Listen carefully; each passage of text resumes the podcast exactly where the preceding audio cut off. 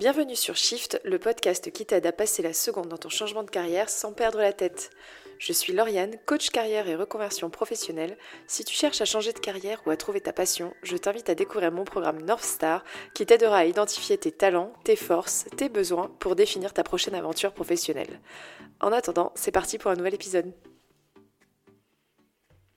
D'aussi longtemps que je me rappelle, mon neveu a toujours voulu être pompier.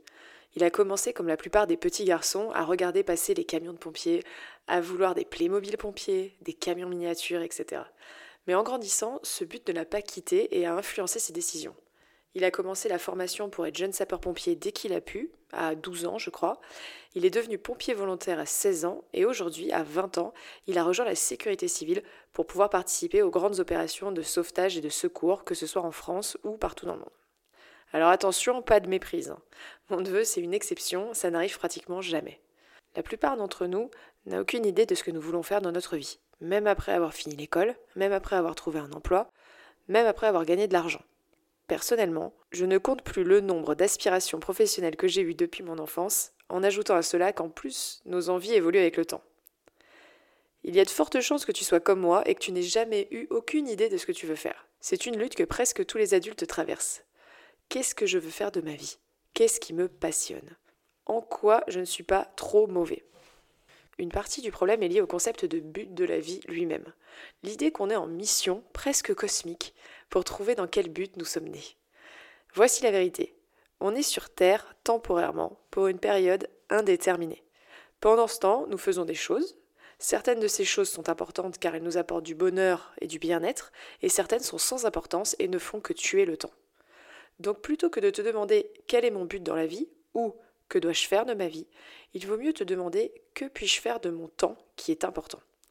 C'est une question beaucoup plus gérable et c'est une question qui va te permettre de te bouger le popotin plutôt que de rester assis sur ton canapé à manger des curly en réfléchissant à la signification cosmique de ta vie. Maintenant, en tant que coach carrière, c'est la question numéro 1 des personnes qui viennent me voir, savoir ce qu'ils veulent faire dans la vie. Et c'est une question à laquelle il m'est impossible de répondre. Qui suis-je pour savoir ce qui est juste ou important pour quelqu'un?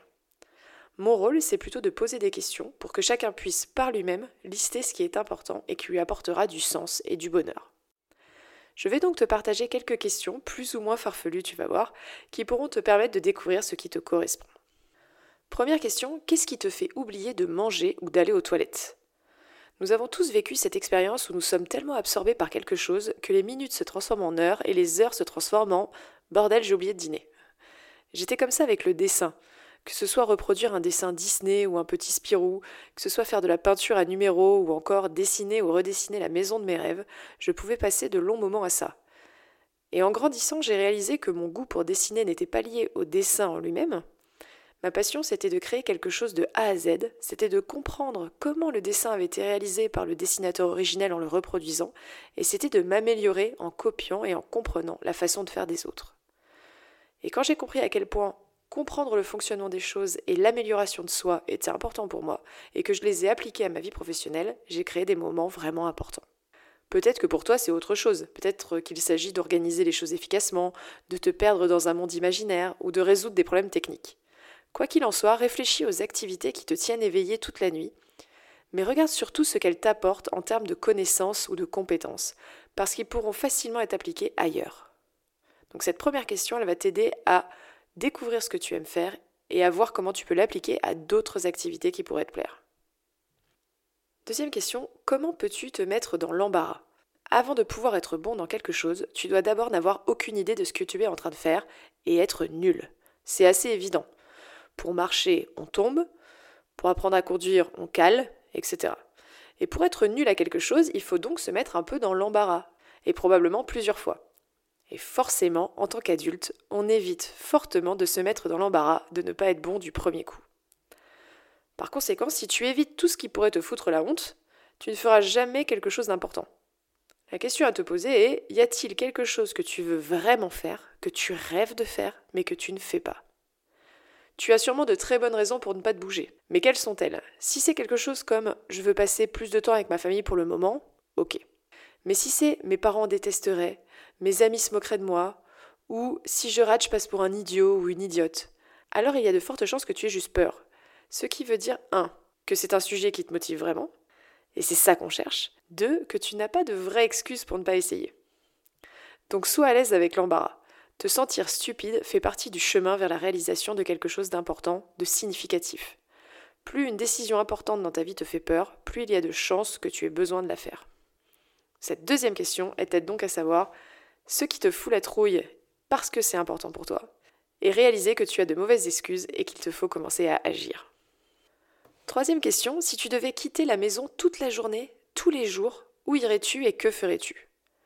Pour beaucoup d'entre nous, l'ennemi numéro un, c'est la routine. Quand on est bloqué dans la routine, rien n'arrive, et c'est un problème. Découvrir ce qui nous passionne est un sport de contact, un peu comme une course d'obstacles. Cela ne passe que par l'action. Car on ne peut pas savoir comment on se sent à propos d'une activité tant qu'on ne fait pas réellement l'activité. Tu ne peux pas savoir si tu aimes le surf tant que tu n'es pas monté sur une planche, tu ne peux pas savoir si tu vas aimer le Japon tant que tu n'as pas été là-bas, etc. Donc si on devait te forcer à sortir de la maison tous les jours, pour tout sauf dormir, comment choisirais-tu de t'occuper? Tu ne passerais probablement pas la journée à scroller Insta ou TikTok dans un café, tu fais déjà. Si les réseaux sociaux n'existaient pas, que ferais-tu? T'inscrire à un cours de danse? Tester un club de lecture Passer un nouveau diplôme Inventer une nouvelle source d'électricité verte Apprendre le kitesurf? En gros, on revient à ma phrase de départ que ferais-tu de ton temps qui est important? Si tu veux, liste quelques réponses et sors en faire au moins une réellement. Cette question est donc à trouver ce qui te passionne et te fait rêver depuis toujours et comment tu devrais mieux occuper ton temps. Et enfin, quatrième question, si tu devais mourir dans un an, que ferais-tu et comment voudrais-tu qu'on se souvienne de toi? La plupart d'entre nous n'aiment pas penser à la mort, ça nous fait flipper. Mais penser à notre propre mort présente étonnamment de nombreux avantages pratiques. L'un de ces avantages est qu'il nous oblige à nous concentrer sur ce qui est réellement important dans nos vies. En fin de compte, la mort est la seule chose qui nous donne une perspective sur la valeur de nos vies. Et c'est seulement en imaginant notre non-existence qu'on peut réaliser ce qui est important.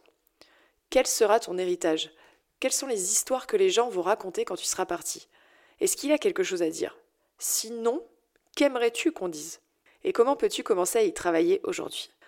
Pour répondre à cette question, il est important de t'appuyer sur tes valeurs, c'est-à-dire sur les moteurs qui te font avancer dans la vie. Ça peut être l'harmonie, le dépassement de soi, l'aventure, la réussite, la rigueur, etc.